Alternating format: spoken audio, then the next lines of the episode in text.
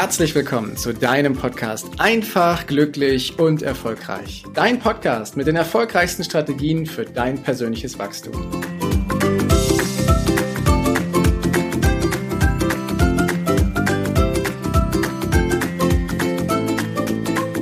Herzlich willkommen zu deinem Podcast Einfach, glücklich und erfolgreich. Dein Podcast mit den erfolgreichsten Strategien für dein persönliches Wachstum.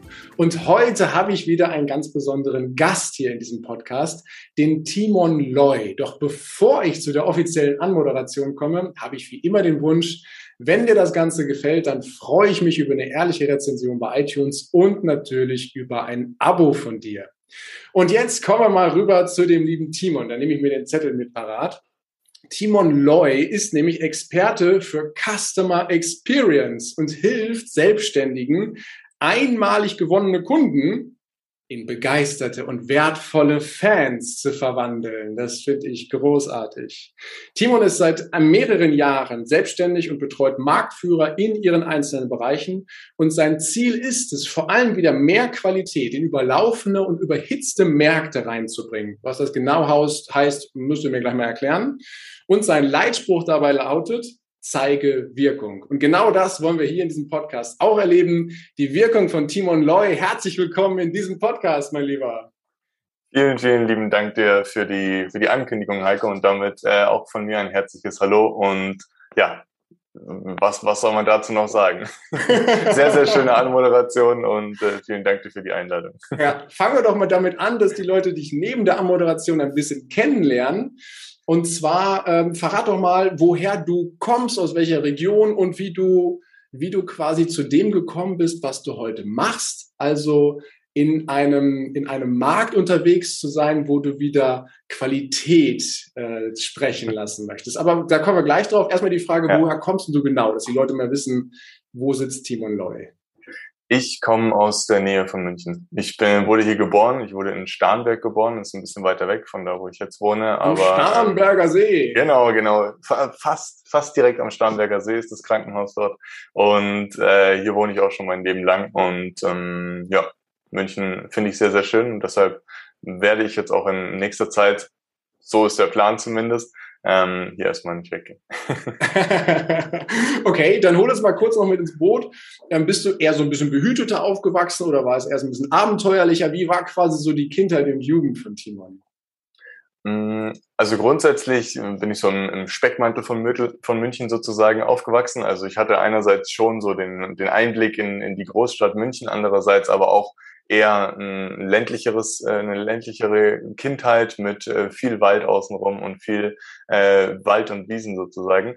Und ähm, ja, meine, meine Kindheit an sich war so gesehen sehr, sehr schön. Tatsächlich war es bei mir so, wenn wir gleich auch nochmal darüber sprechen, äh, wie ich eigentlich dazu gekommen bin, was ich jetzt mache, ähm, war es bei mir so, dass in der Kindheit und Jugend wir jetzt als Familie nicht so super viel Geld und sowas hatten und das alles begrenzte Mittel waren, was dann tatsächlich auch später zu, zu einem Motiv wurde, warum ich gesagt habe, hey, ich will dieses ganze Projekt, diese Selbstständigkeit äh, starten, aber da kommen wir bestimmt gleich nochmal zu. Auf jeden Fall. Okay, erstmal halten wir fest, du wohnst in einer wunderschönen Region. Ich bin da mal vorbeigefahren und war mal kurz da und habe das als herrlich empfunden. Das, das ja. was du jeden Tag empfindest, da, da, machen andere Urlaub und das ist einfach Traum. Das, das, stimmt wohl, ja, das stimmt wohl. Ja, da kann ich mich glücklich schätzen, das stimmt. Ja.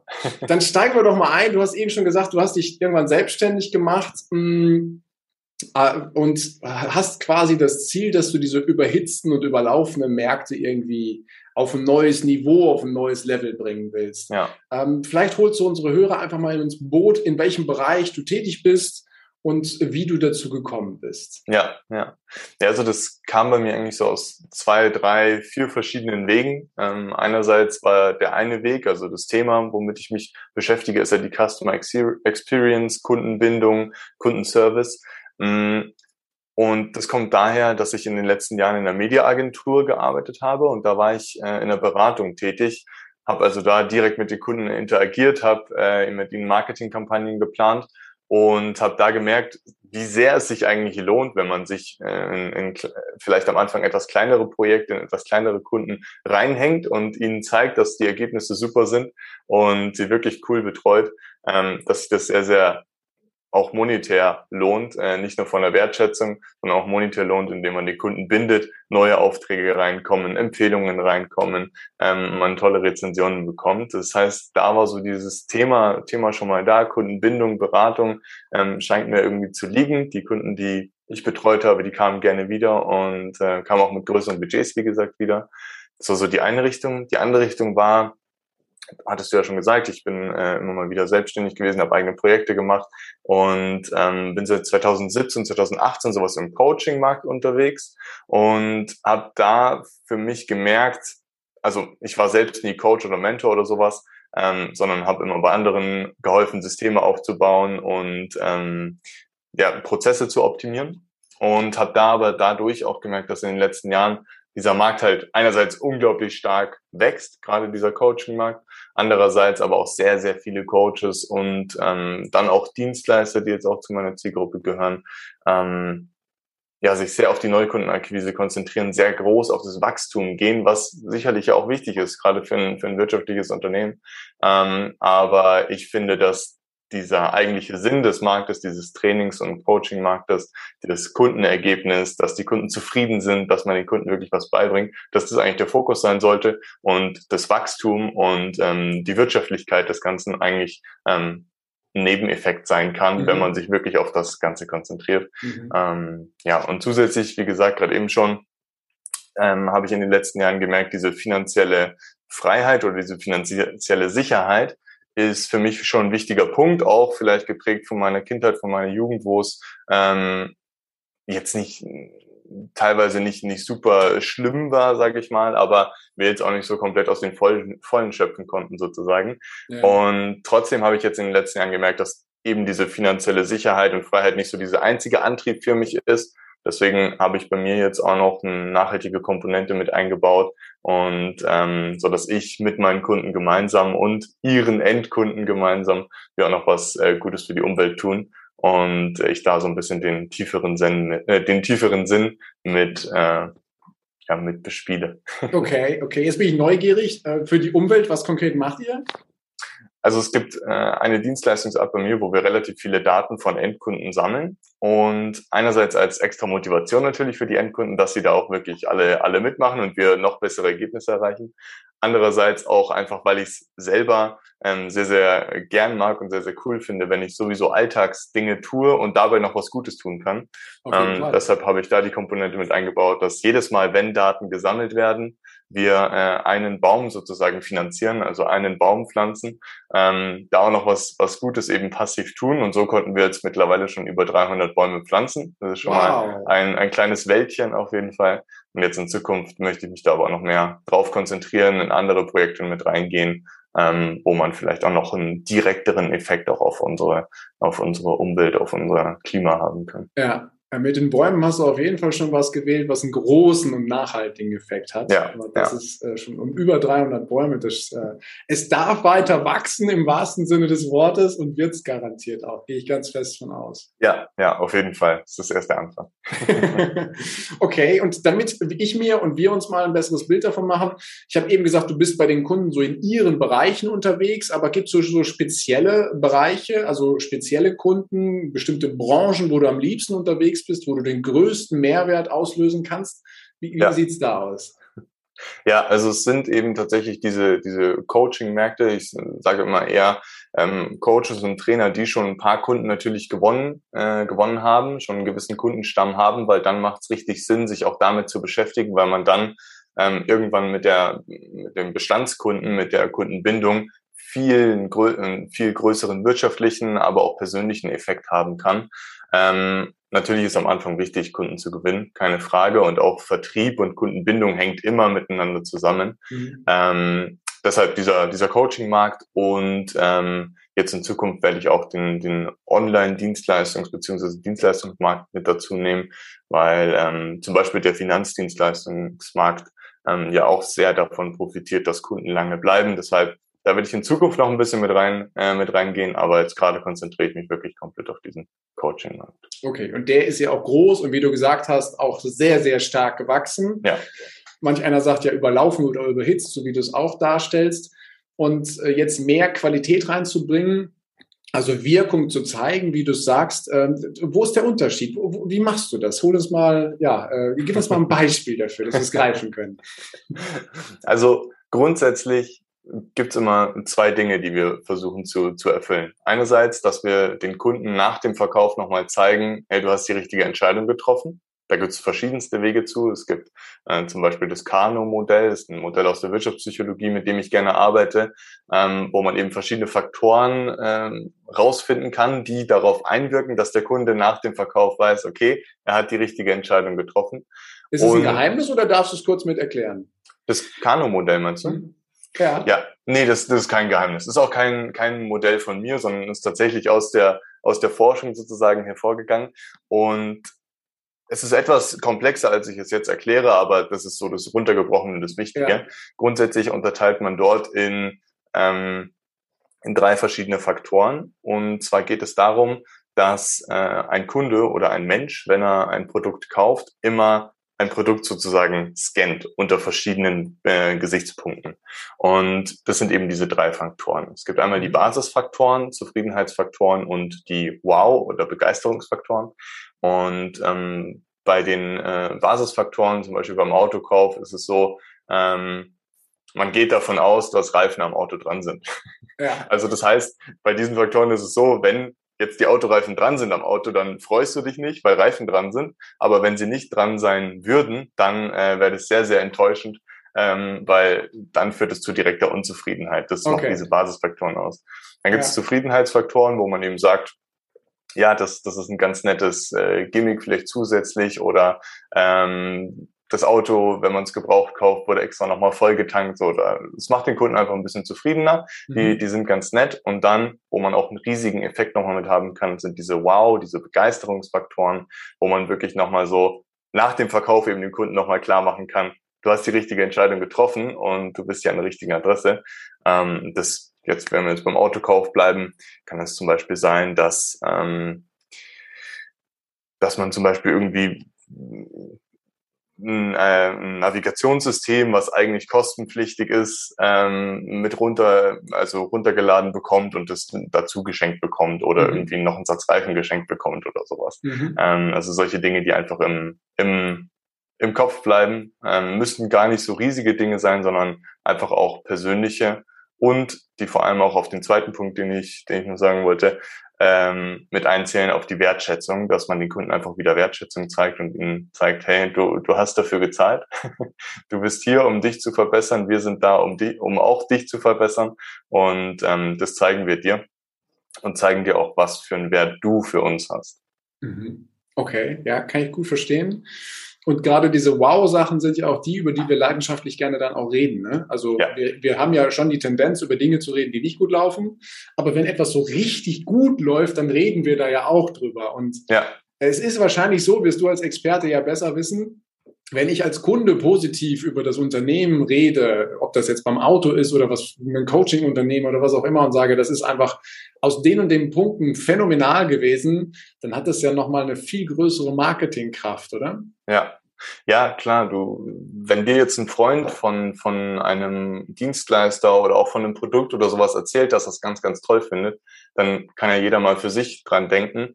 Ähm, dann ist das Vertrauen in dieses Produkt oder in diesen diesen Anbieter schon sehr, sehr viel größer. Du startest, wenn wir jetzt eine Vertrauensskala haben von, von eins bis zehn, startest du dann vielleicht schon bei einer fünf oder bei einer sechs. Und wenn du jetzt neu versuchst, jemanden zu akquirieren, der dich vorher noch gar nicht gesehen hat oder sowas, da startest du halt bei einer Null.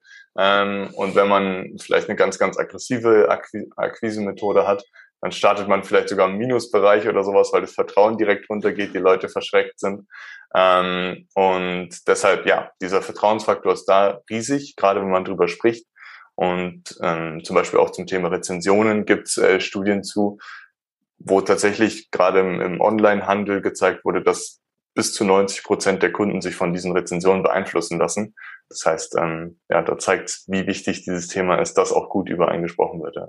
Ja, also auch das erlebe ich dann ja immer wieder, wenn ich mir ein neues Produkt angucke und ich sehe eine Fünf-Sterne-Bewertung, dann sieht die Welt halt schon mal anders aus, ne? als ja. wenn es halt äh, nicht bewertet oder negativ bewertet wurde. Klar, ja. wissen wir alle, hier und da können Rezensionen gekauft sein, aber trotzdem hat es eine gewisse Wirkung. Kann ich auf jeden Fall gut nachvollziehen. Okay. Ja. Also diese Methode ist halt eine, die du mit einsetzt, um bei deinen Klienten, bei deinen Kunden so ein Wow-Erlebnis auszulösen. Also nicht nur du bei deinen Kunden, sondern deine Kunden ja auch bei ihren Kunden wieder, ne? Ja, genau, genau, richtig. ja. Klar, also das, das grundsätzliche Ziel ist, das mit, den, mit dem Kundenwording ist bei mir immer so ein bisschen kompliziert. Das grundsätzliche Ziel, worum es geht, ist es natürlich, den Endkunden meiner Kunden zufrieden zu machen. Mhm. Natürlich habe ich auch in meiner Dienstleistung, in meiner Beratung ähm, so ein paar äh, Dinge drin, wo ich auch meine Kunden direkt von mir und meiner Dienstleistung, meiner Beratung äh, begeistern kann. Aber ähm, genau, Ziel ist natürlich, äh, den Endkunden zu begeistern. Okay. Nehme ich es richtig wahr, dass die Sachen eigentlich ja, eigentlich ist gar nicht so der richtige Begriff, sondern dass sie relativ offensichtlich und simpel sind, die wir tun müssten, um Kunden zu Fans zu machen. Wenn wir uns mal selber fragen, was finde ich halt großartig, wenn ich was kaufe, oder? Das ist auf jeden Fall ein sehr, sehr wichtiger und guter Punkt, den du ansprichst. Ähm, dieses mal schauen, okay, wenn ich ein Produkt kaufe, wenn ich was bei mir sehe im, oder im Umfeld sehe, was begeistert mich eigentlich und wie kann ich das auf mein Produkt äh, übertragen, wie ich es zum Beispiel mit den Bäumen gemacht habe, wenn ich mhm. irgendwas im Supermarkt sehe und sehe, ah ja, ist nachhaltig, keine Ahnung, wird noch, wird noch irgendwie ähm, eine Mahlzeit für, für einen Menschen woanders auf der, auf der Welt oder ja. sowas äh, finanziert, ja. ähm, dann konnte ich das ja zum Beispiel auch auf mich übertragen. Also das ist auf jeden Fall eine sehr, sehr coole und gute Basis. Ähm, häufig ist es aber einfach so, ich spreche auch mit ganz vielen Leuten, die schon lange am Markt sind und sich auch schon mit dem Thema beschäftigt haben. Aber manchmal braucht man einfach so diesen, diesen Input von außen, dass man sagt, okay, jetzt lass mal jemand Dritten drüber schauen. Mhm. Und ähm, ja, das tut dann auch einfach gut. Also das ist ja, ich weiß nicht, wie, wie, wie deine Meinung dazu ist, aber ich finde, es ist ja fast in jedem Bereich so, dass es gut tut, wenn man mal so einen Blick von außen hat, so ein bisschen so diese Betriebsblindheit in diesem, diese Arbeit, wo man den ganzen Tag drin ist. Ähm, dass man den so ein bisschen äh, ja, entspricht sozusagen und ausbricht, um dann wieder neue Ideen zu haben. Ja, total. Denn ähm, wir haben ja oftmals so eingefahrene Muster und eingefahrene ja. Routinen, die wir, oder auch Denkmuster. Ne? Das habe ich vor, vor einiger Zeit mal gehört, dass, dass sobald wir 30 sind, wir so über den Daumen 90 Prozent unserer Gedanken Wiederholungen sind. Ach krass. Das, ja. das finde ich halt echt enorm. Und dann macht das voll Sinn, was du gerade sagst, wenn du von außen halt mal jemanden holst, der sagt, und mal drauf gucken lässt und sagt, guck mal, das sind meine Ideen, wie könnten wir das machen, macht das Sinn oder nicht? Und wenn dann von außen jemand mal mit frischen Gedanken draufkommt, dann hast du, habe ich ganz oft schon riesige Durchbrüche erlebt, einfach nur, weil ich mit jemandem darüber gesprochen habe. Manchmal sogar, da musste der gar nichts sagen, sondern ich habe es einfach nur, nur erzählt äh, ja. Und manchmal ja. dann halt mit zwei, drei cleveren Fragen, die das Ganze dann so richtig nach vorne bringen. Kann ich nur bestätigen, absolut, ja. Ja, ja. Ich auch, auch, ich auch tatsächlich, wenn ich ganz ehrlich bin und selber aus meinem eigenen Bereich. Ich hatte zum Beispiel vor, vor kurzem ein Gespräch ähm, mit jemandem, mit dem ich mich einfach ähm, ja, ausgetauscht hatte, mit dem ich einfach öfters in, in Kontakt bin. Ähm, und ich verwende zum Beispiel in meiner Dienstleistung ganz viel so Skalenfragen, damit wir das Ganze auch visualisieren können und dem Endkunden aufzeigen können, wie toll seine Ergebnisse sind. Ja. Hab aber nie daran gedacht, dass ich das ja auch selber, zum Beispiel, wenn ich ähm, Vertrieb mache, selber in meinen ähm, Qualifizierungsgesprächen zum Beispiel anwenden kann. Dass ich einfach mal fragen kann, ja, auf einer Skala von eins bis zehn, wie zufrieden bist du denn gerade mit deinem Kundenbindungsprozess? Ähm, ich mache das schon, wenn ich den Kunden gewonnen habe, um messbar zu machen, wie seine allgemeine Zufriedenheit ist, um zu schauen, wie die Entwicklung ist. Aber ähm, das einfach mal vorher anzuwenden, da bin ich vorher nicht drauf gekommen. Und äh, obwohl es eigentlich so offensichtlich ist, manchmal sind so Dinge, wo man dann, wenn man es hört, so, ja, darauf hätte ich jetzt kommen können. Aber man braucht irgendwie manchmal so diesen Anstoß, diesen Impuls von außen. ja, ja, genau so sieht es aus. Sehe ich genauso.